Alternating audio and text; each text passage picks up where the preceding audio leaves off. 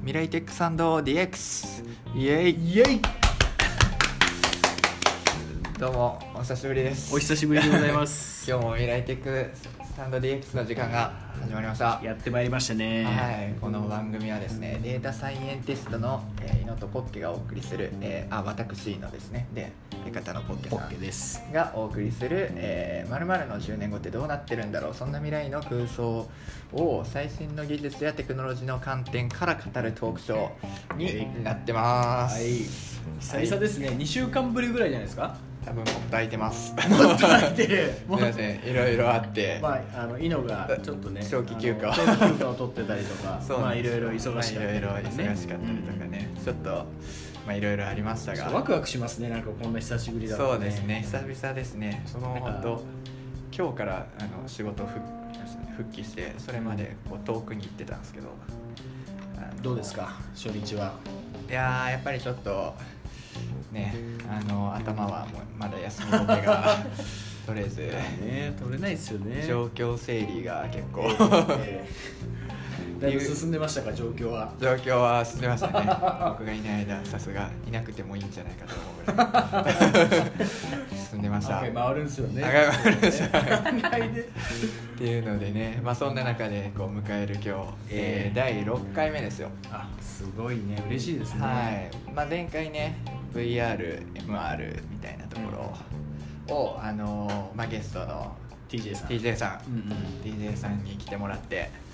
えーだいぶ盛り上がってやってましたねえ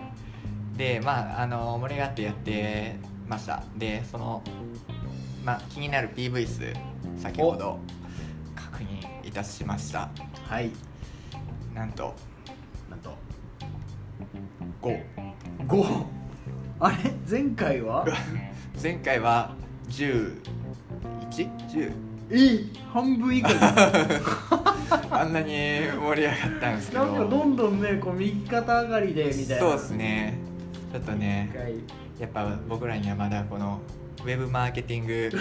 あの施策がまだ足りていな足りていいよなういですとねやっぱりいいいい商品いいものでもマーケティングがないとやっぱり世に実出証さ回れまらしなたいんで、ねはい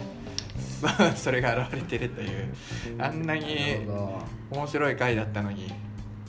自分で言うのもなんですけど悔しいですね悔しいですねかなり盛り上がったと思ったんですけど、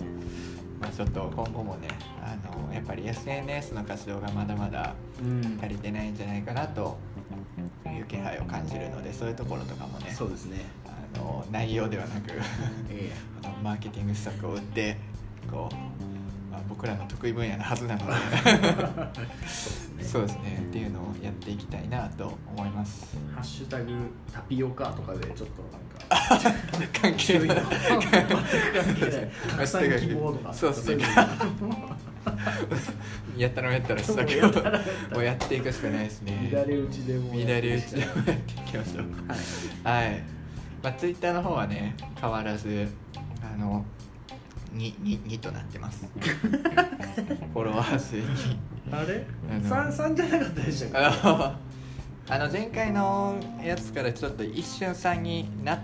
たあーとそうか思ったんですけど、けま、幻でした、まはねい幻でしたとはいこそれはちょっとなん、まかあ、あの見た気がしたんですけど幻でした、幻でしたはいてな感じでね、はいどうも頑張っていかないといけない頑と張っていきましょ思います、うはいというわけで早速ねあの今回のフリートークテーマ、えー、行ってみましょはい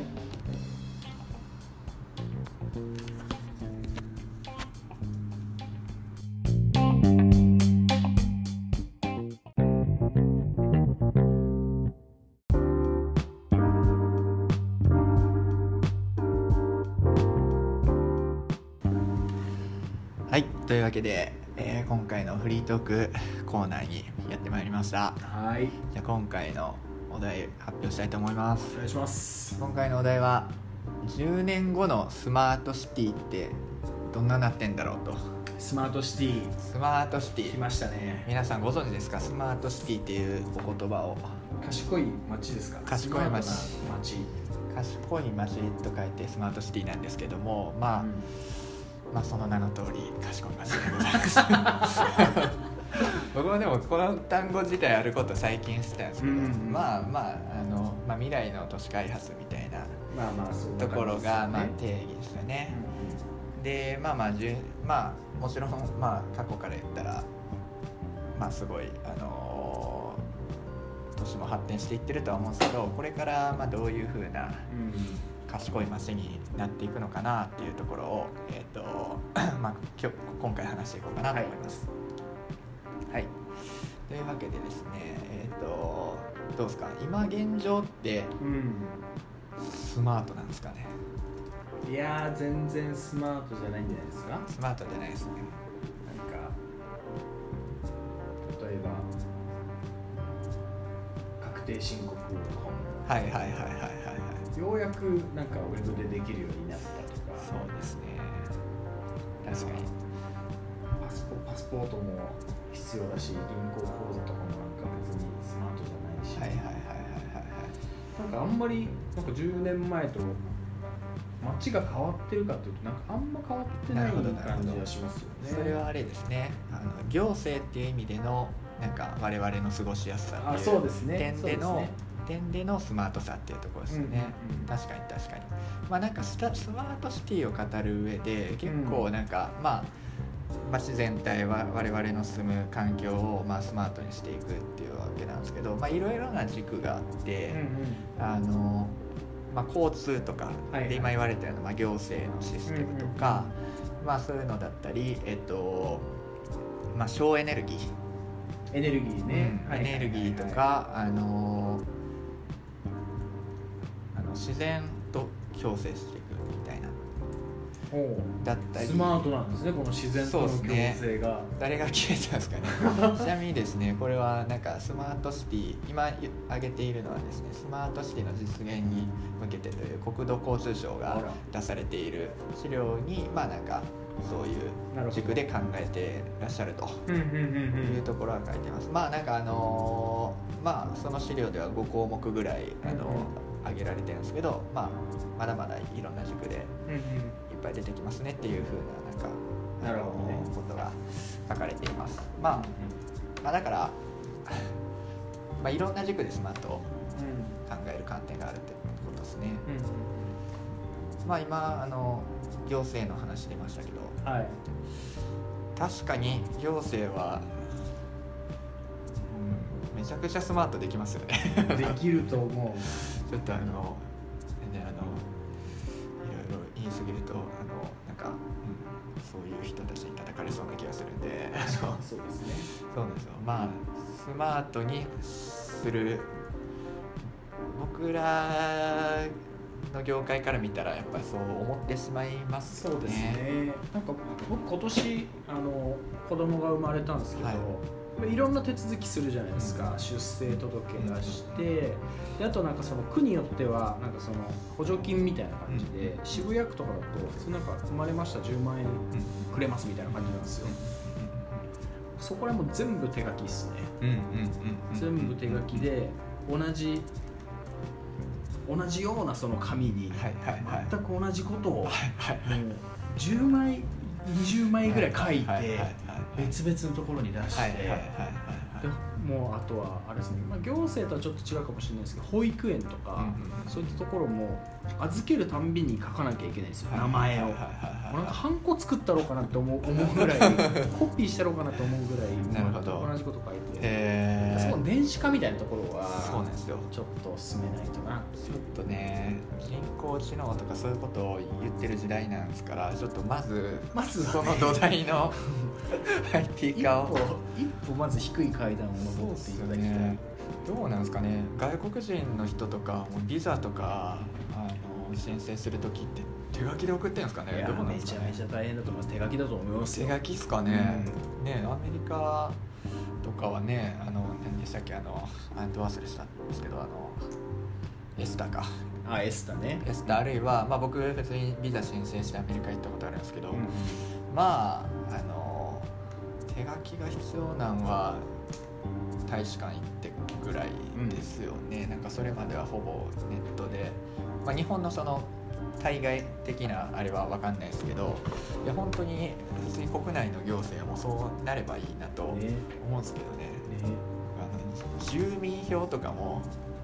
あのもうなんか無人のロボットにピッピッピッってやってあのうんマイうんマイナンバーカードとか差し込めばなんかう出せていいんじゃないかなとか思うんですけそどれはですねあはい出せるんですよあ出せますか今なんはとえっとねコンビニでええマイナはンバーカードを出していはいはいはい住民票をプリントアウトできるんですよあそうなんですかそこはねすごい僕がスマートじゃなかったし そうかそういうそうそれはねすごいなってだからへーコンビニをちゃんとそういうインフラとしてはいはい役所じゃなくて、はいはいはいコンビニ行けば何でもできるみたいなああそうですこかの連携はなんかね、うん、え始まりは市役所には置かないんですか市役所に市役所に行かなくていいうん、ああはいはいはいコンビニコンビニで昔ロッピーみたいなやつ、はいはいはい市役所にも置いてほしい気はするんですかあそれもあるあそれもあるんですかなら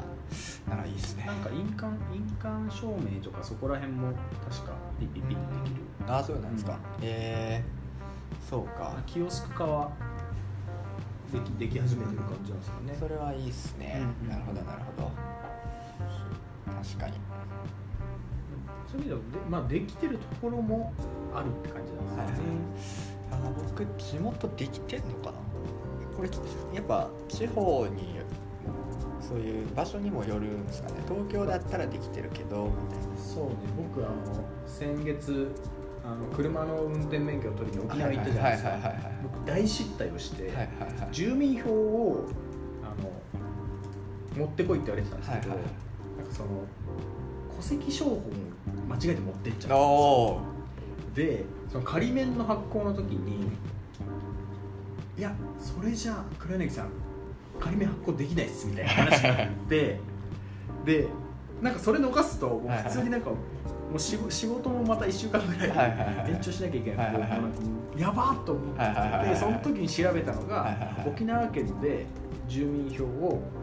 コンビニで発行できないかっていうのを調べたはいはいはいはいはいできました、えー、あできるんですねできましたマイナンバーカードがあればはいはいはい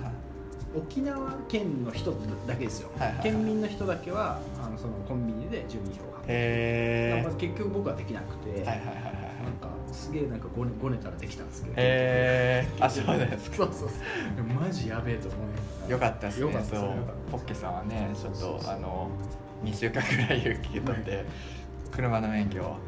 えよかったですね取れてえ取れてよかった帰ってこれてよかったいや本当に上司があの、ね、笑ってなかったですけどです よかったですねまあ、なのでそうはい地方もできるんですよ、はいはいはいそういう意味だとなるほどなるほどなるほどそうなんですねいやじゃあそこの点ではまあスマート化していってるといううん認識ですね、あとあれですねやっぱエストニアが結構進んでますよねああそうなんですかなんか投票あの選挙の投票とかもできてなかったっけいや本当に選挙の投票はもう電子化してほしいですねでしょうでしょうもうフェイスブックでもうなんかす投票したいよいやーしたいですねいやまあそれがとかできない人もいるのはわかるんですけどなんかそれに反対する人たちってういやそんなんパスワードとか盗まれたら誰かに投票されちゃうじゃん危ないっていう人ん結構いるんですよねでも普通にポストからあの選挙権のカード取る方が簡単じゃないかなってめちゃくちゃ思うんですけどなかなかならないですよねそうなんですよなんでそこも本当なってほしいですねはいまあなんか行政っていう点ではまあそういうとこが結構挙げられるかなっていううん感じはありますねまあ、でもやっぱなんか国民性一方一方ですけど、はい日本の国民性とかそういうの考えると結構慎重じゃないですか、いはいで新しいことをやるみたいなところに対してのはいはいはいその寛容性みたいなところも、はいはいはい結構やっぱ他の国とは違うんだろうなと思って違いますねここはかなり時間がかかりますかかるんじゃないねかなってい根うのは強いこう国民性があるんでう結構やっぱりその倫理観というかなんか変わらないことが幸せみたいなとこそうなろんですよがねあるんで特にそういう行政まあどうなんですかね行政、うん、まあ結構ありそうな気はしますねっていうちょっと行政をディスってしまいましたすいま せんあの関係者の方が聞いててもう嫌いにならないでくださいということではい行政まあ行政はそんな感じですかねそうですねエネルギーとかってどどうですかねエネルギーとかどうですかね10年後スマートシティでエネルギーがどう変わっていくのかみうたんいな、なんかね昨日あの脱炭炭素のあのそうですそうですニューヨークでや小泉さんがってましたね火力発電減らしていきますどどうやってみたいなことを言ったらはい「てんてんてん」みたえ いっとないやそうなんですよね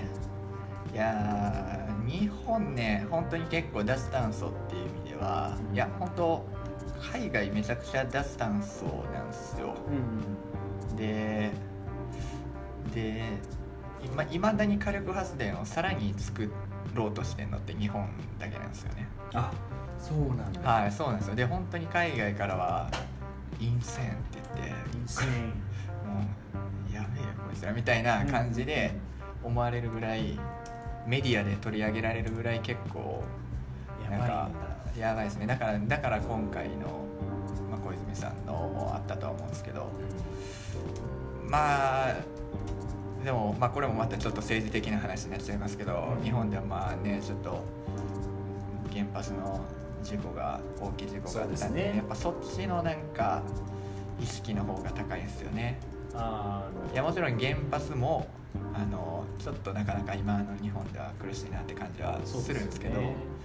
するんですけどなんかいや原発さえなければ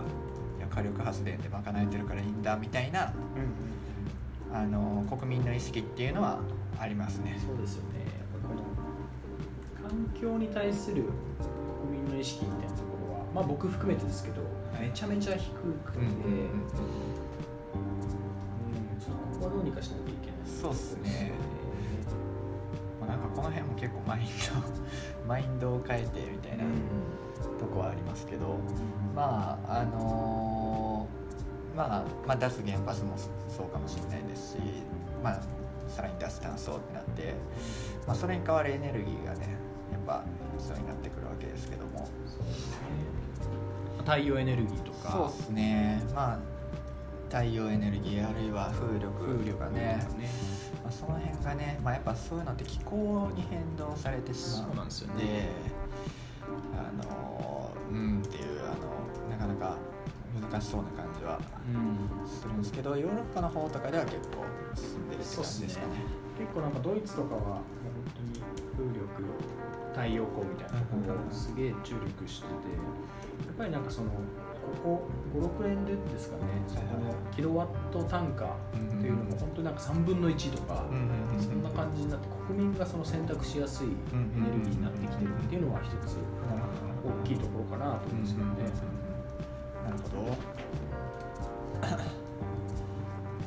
そうですねまあ脱原発まあ脱原発もそうですけど脱炭素もしたいですねそうですねあの、まあ、結構健康のリスクがうん割とあるみたいで、あのまあなんか放射能の方が悪そうに見えますけど結構そうあれから出てくるガスがまあ普通にがんのリスクすごい高めるらしくて、まあ、普通になんかまああの原発よりクリーンとクリーンではないやんみたいな感じはあります火力発電で出るのは一酸化炭素二酸化炭素両方あ出るに二酸化炭二酸素化炭も素出ますし何が悪いんだったかななんかそういうすみませんちょっと基本カカーボンが出るってことそうですね。そうですね。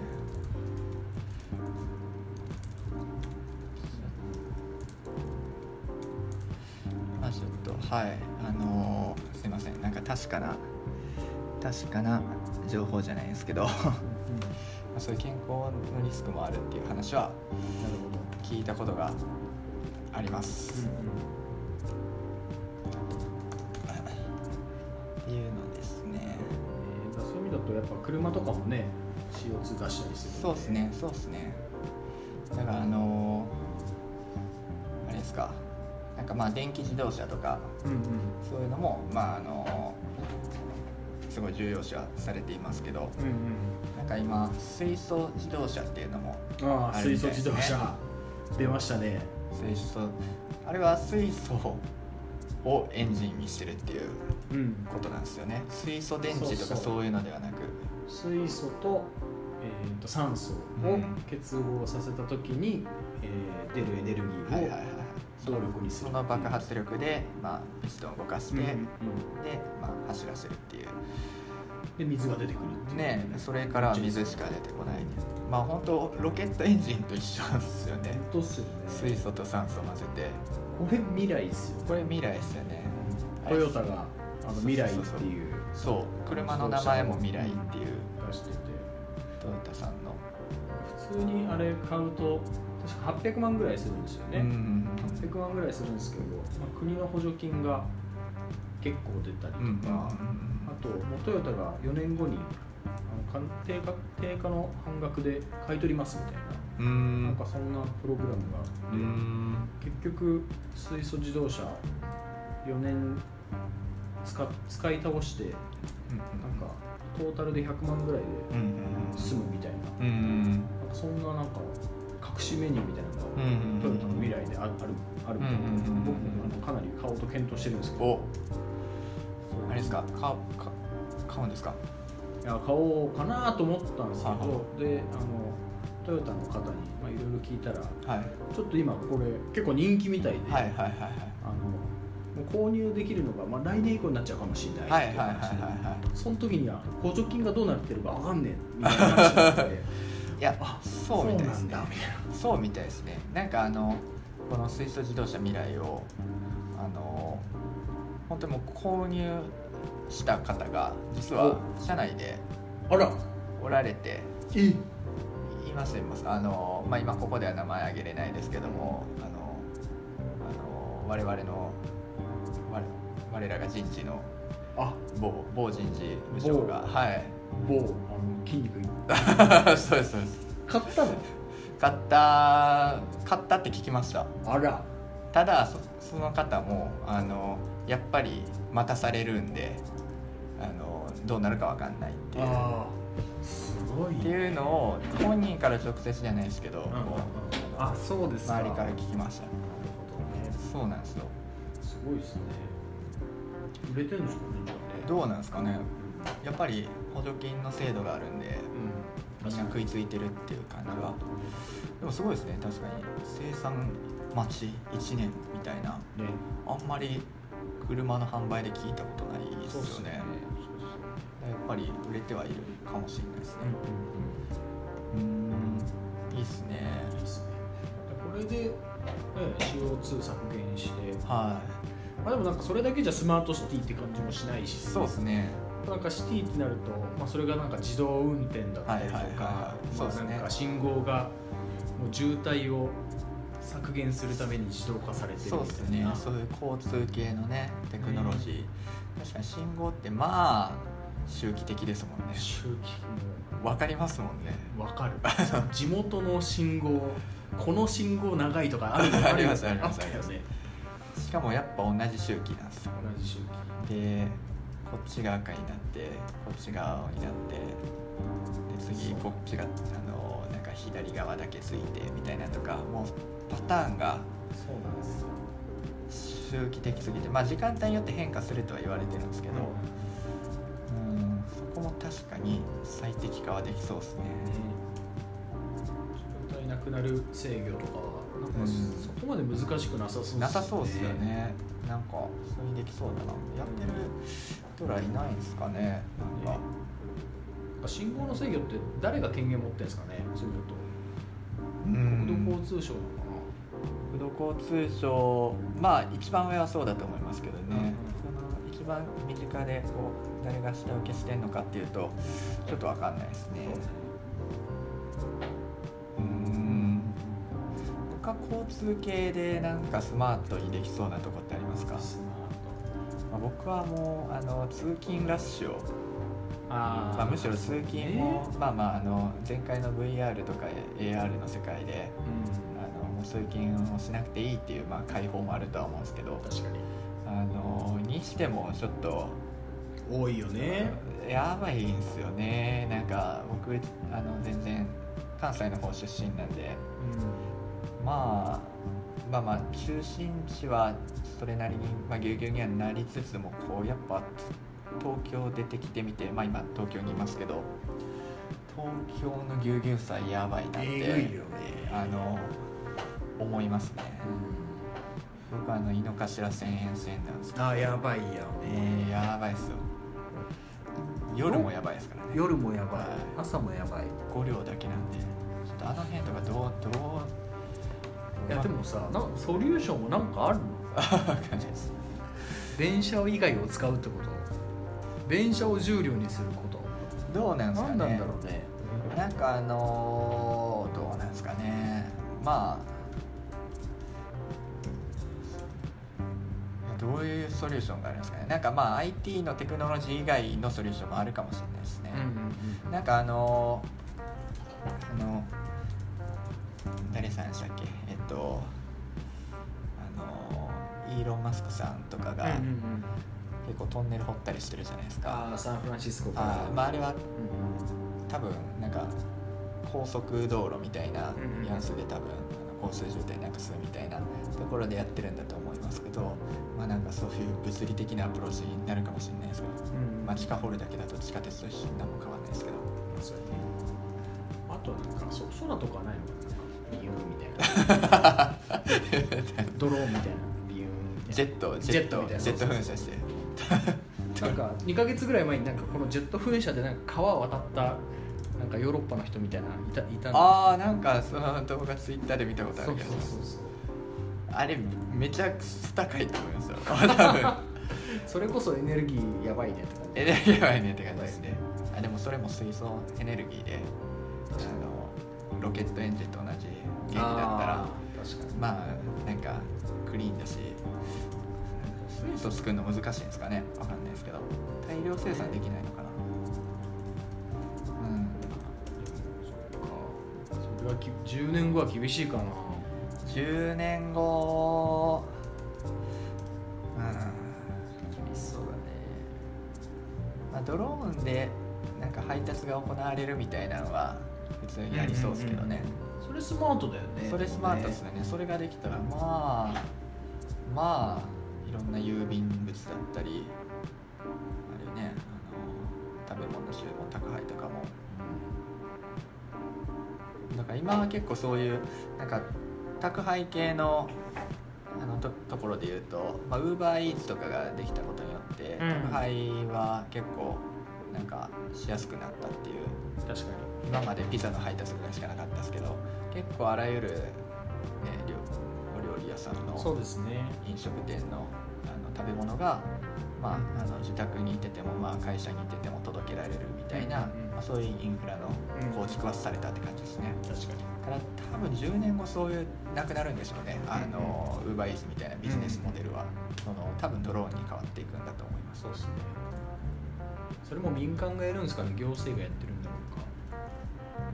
うかうーん民間から始まるんでしょうねそれ民間から始まる気がしますねでもなんかうんまあウーバーイースに関しては大丈夫かななんかあのそのやっぱウーバーはいまだに日本で流行ってないだとうんのはねやっぱそういう権力があったからですよねそうですねっていうのでポリティックスなところもまあうんやっポぱりリティックスなところがありましたけどまあウーバーイーツはウーバーイーツで雇ってる人をまあ変えるだけなんで、うんまあ、やってくれそうな感じはしますけどねそうですねはいっていうところかななるほどなるほどどうですかねなんかもうなんかワクワクするスマートシティって何なんですかねい猪野さんがこのこんな街だったら住みたいスマートシティみたいなうんなんか今今のってなんかどっちかというとまあなんか渋滞が削減できてはいはいはいあエコでみたいな、はいはいはいはいはいまあ、環境に嬉しいとかそうですなんかねビジネスとか経済活動がそうです最ね適化そさうれでるすみねたいな感じなんですけどなんかこもっと個人レベルで個人レベルでなんかどんなスマートだったら妄想レベルでうーんまあ昔あの いやこれ10年後とかの話じゃないかもしれないですけど昔ねまああれでも「バック・トゥ・ザ・フューチャー」でもあったようにはい車空飛んでって欲しかったですけどねなるほどねあれもあれいいつでしたっけバック・トゥ・ザ・フューチャー18年とかじゃなかったっけそうですね1988年から30年後なんでそうですねだからもう「バック・トゥ・ザ・フューチャー」のあの未来はもう来てしまったわけですけど未だ空飛んでないです飛んでないねだから僕中学生ぐらいの時つまり2002年ぐらいかなうん2004年3年4年ぐらいの時なんですけどなんかあのいやまあ友達があのもう結構10年以内に本当に車空飛ぶ時代来るらしいよみたいな、うんまあ、ソースが分かんないんでまあ結局嘘嘘情報だったかもしれないですけど、うんだからすごいあそうなんだみたいな感じで、あの待ちわびてた感はありますねそこ結局来てないじゃん結局来てないじゃんみたいな。確かそれができれば本当理想ですけどまあ結構交通のインフラはなんか劇的に にうん劇的に変わる気がするんですけどねそうっすよねあの次元が1個増えるんでそうっすよねなんか考えてもなかったこうなんか仕組みができる気がするんですけどね、我々の生活に影響を与える確かとかですかねにねホッケさんなんかありますかそうっすね最近やっぱこ子供生まれたっていうのもあって、いはいその犯罪とかねなんかそういうのを未然に防いでくれるとかなんかそういうスマートシティがはいはいはいはいあると安全だななるほ安心安全みたいな、はいはいはいはまあ、例えばなんか監視カメラとかももうほぼほぼ、ね、東京都内だったらついてるじゃないですか、い。なんかその時になんか顔を顔を見て、ここの人犯罪者ですとか、そういうかなんかちょっと怖いですけどね監視社会みたいなそう感でじすね。まあ今も監視社会ではありますからね、うんなんか見えないところで監視カメラは撮られてるわけで、まあそれを掘り起こすかどうかみたいなそうですねところはありますけど間違えて自分が犯罪者扱いされたら怖いですね エラーで確かそういう怖さがありますねに100万人いて精度99.999%でもまあ1000人が犯そうですね罪者扱いされてしまうそうですねそうですねまあまあまあそういうのありますけれども、なるほどなるほど、まあ、そういうのもなんか、まあ、監視カメラっていうソリューションもあるかもしれないですけど、まあ、人工衛星で常に監視っていうのもあるかもしれないですねそうね室内はないかもしれないですけどまあ今結構あのー多分今後、まああのー結構小型超小型衛星とかもどんどん打ち上がる時代ではあるので、あの本当にリアルタイムであの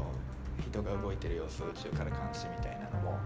まあできる世の中にはなってくるとは思うんそでれっすよてでもさすごくないですかなんかそのえ光学何倍ズームなのみたいなああそうですねどんなどんなレンズが搭載されてるのまあ今の技術では超小型っていう、まあ、超小型って言ったら5 0ンチぐらいのあの、まあ、立方体ぐらいはいはいはのい大きさを想像してもらえばいいですけどそれではまあちょっと難しいかもしれないですあねあでなるもほどね普通にそういうレンズはあるんだあのー今、まあ、Google ハウスがうんうんあんだけの解像度で見えるようにああいうそうっすよねそうですねああいうレベルのが、まあ、いっぱい従ってくれたら、うんまあ衛星って回っちゃうんですぐ見れなくなっちゃうんですけど大体90分に地球一周してるんですけど、なるほどねまあ、それが後ろに追従してるのとかがいたりとかすると、まあ、ずっとまあうんうんモニターできるよねみたいな怖いね怖いですねそう考えると怖いですね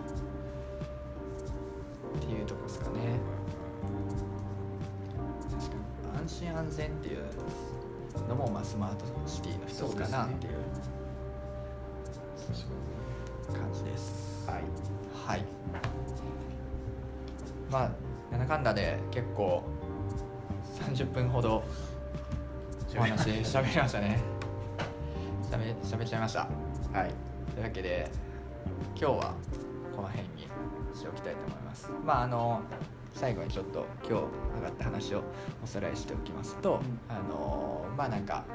あのエネルギー関係の話がね最初にあまあ最初に行政か行政の話が出ました、はい、行政まず人工知能とかの以前のあの電子化を進めてくれとはいお願いしますっていうところがあるのとまああのエネルギー関係ですねまああの最近流行りというかつい最近ニュースであったような脱炭素みたいなもっと意識したようなまああの世界に、まあ、なるだろうと脱原発だけじゃなく脱炭素もかなり重要ででまあそれに代わるエネルギーとかで、まあ、風力とかまあまあ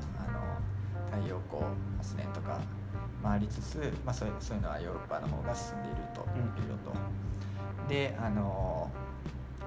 でまああのそういうエネルギーを使った自動車、まあ、あの電気自動車だったりあと水素自動車未来ね未来ですね皆さんも未来どうぞごきょご購入検討していただければと思うんですけどあのそういう今は結構行政も力入れて補助金とか出してほぼタダで乗れんじゃないのっていうぐらいの自動車がありますありますっていう感じですねまず交通系で言うとまあなんか信号最適化とかえっとそういうので渋滞なくすシステムがもっといっぱいできればいいんじゃないかとかあと、まあ、あのドローンとかできれば結構配達とかももうなんかあの楽になるよねっていう話が、全然飛び交ってくれていいですよねこれねそうっす飛び交ってくれていいっす困ることないっすよね多分僕ら電線に引っかからないでくれるぐらいですかね、使っても別に死ぬわけはい、そうそうそうそうまあ電線にぶつかるぐらいなら多分宅配でたどり着けないですからまあそこは問題ないんでしょうねはい。てな感じですかね。はいはい。っていうところでした。では今回はこれぐらいにしておきます。ありがとうございました。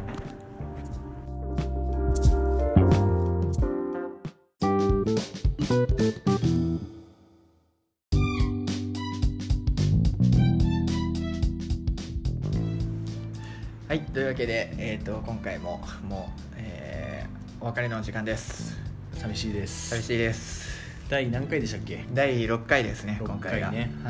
い第6回を終えてみましたどうでしたかあの今回スマートシティっていうねテーマであのやらせてもらったんですけどまあなんかいろいろ話すことはうんまあなんかいろんな軸で話せるなみたいなそうっすね感じがしましたねまずはやっぱりスマートになるためにはやっぱりこのアナログからの脱却というか、いはいまあ全てがやっぱデジタイズされているっていうのが前提になってくるっていうところっすよっね。デジタルトランスフォーメーションうんやっぱり、まあ、本編で話さなかったですけど、まあ、そういうところでそういうインフラの基盤あのまずデータを集めれてで IT 化できてないとダメなんだっていうところは、まあ、あ今回話してて感じたところですね。まあ、なんかこれまたなんかトピック絞ってもっとなんかフォーカスした形ででなんか数字とかも出しつつあの調べつつ10年後どうなってんだろうっていうところをなんかもっと掘り下げてもいいかもしれないテーマですね。はい、はい、というわけで、まあ、あの今回はスマートシティってことで次回はですね何にしましどょううしかましょうね次回。どこら辺ですかね何でしょうかなまあもう一回どっかスマートシティのどっかにフォーカスしてやるかまあそれ一旦置いといてなんかあれですかね、まあ、どの辺やりましょうかねまあ考えておきましょはい考えましょう。うはいというわけでこんな感じで第6回、はいえお送りしましたいまたねこの、えっとえー番組は Twitter アカウント「えー、未来テック参道」で検索してもらえれば出てくるので、えーぜひぜひフォローして、えーなんかコメントなど寄せていただければと思いよろましすくお願いしハまッすシュタグいっぱい貼っとき ますタピオカとかねタピオカとかいっぱい貼ってきますはいはいというわけでえっ、とまあ次回も今回間空いちゃいましたけど、はいあのすぐやるようにすぐやりましょうはいすぐやりましょう、はい来週やりましょうはいというわけ来週でですあの次回もお楽しみにしてくださいはいはいでは今週も終わりですさよならさよなら